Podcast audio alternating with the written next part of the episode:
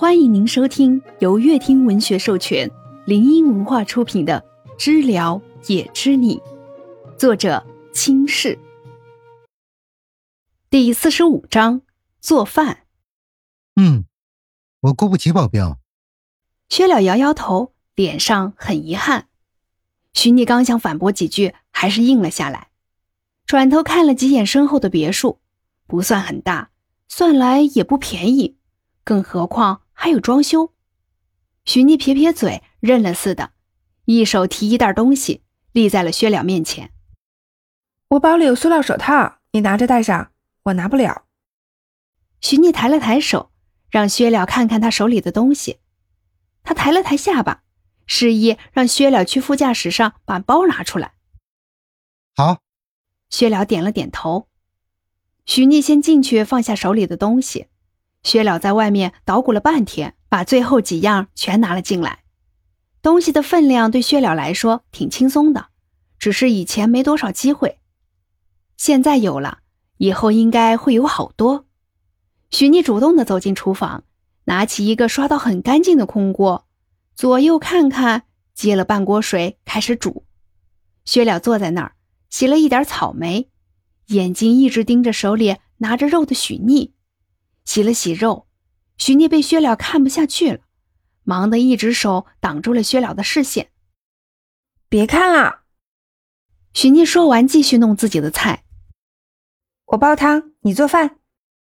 薛了愣了下，又恢复正常。嗯，很公平。许聂听他的回答，有些于心不忍，纠结着。许聂还是说了实话。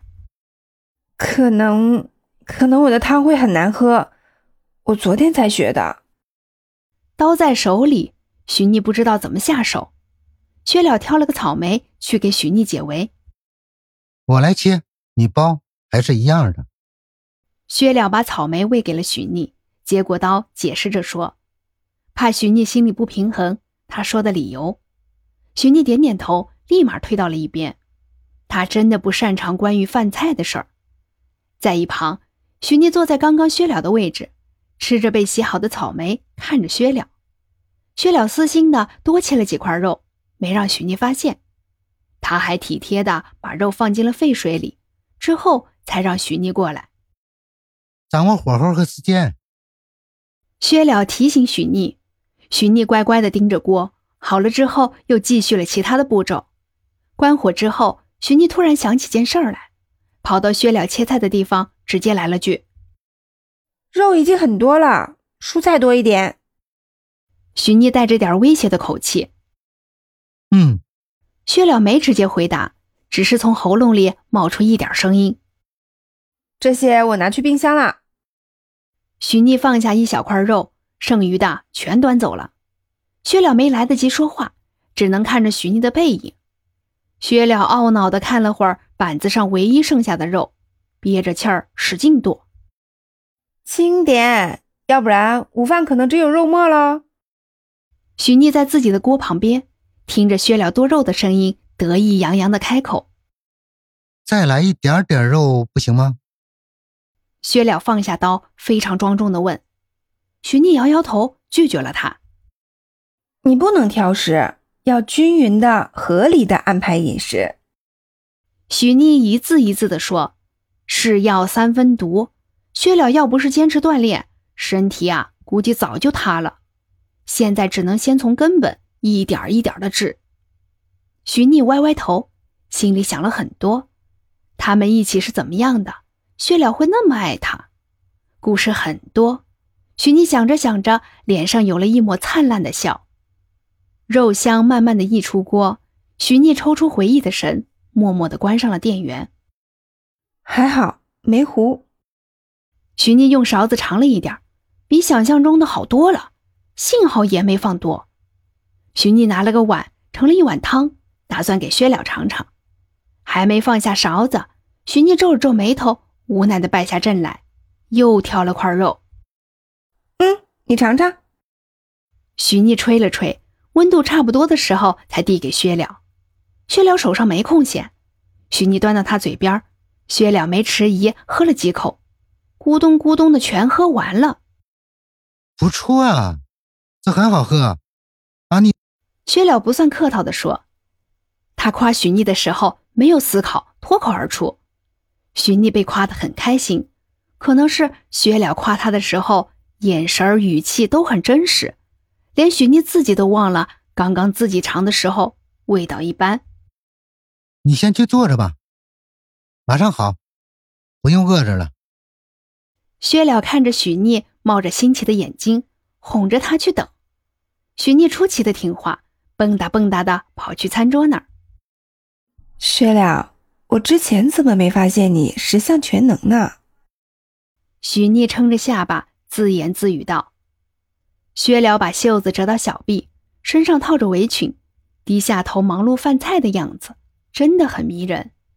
薛了听到了，微微笑着，额头有几许汗，他也自言自语的说：“你瞎。”薛了加快了摆盘的速度，端着菜上桌。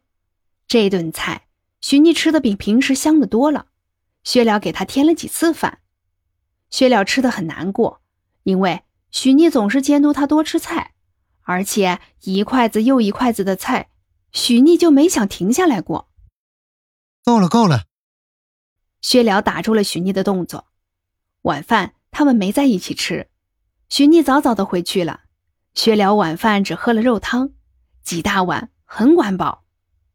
晚上的时候，许逆在和杨颂菊撸串一如既往，还是薛了的钱。许逆和薛了最近有了个不好的习惯，总是争着聊天最后的消息。他想垫底儿，他也想。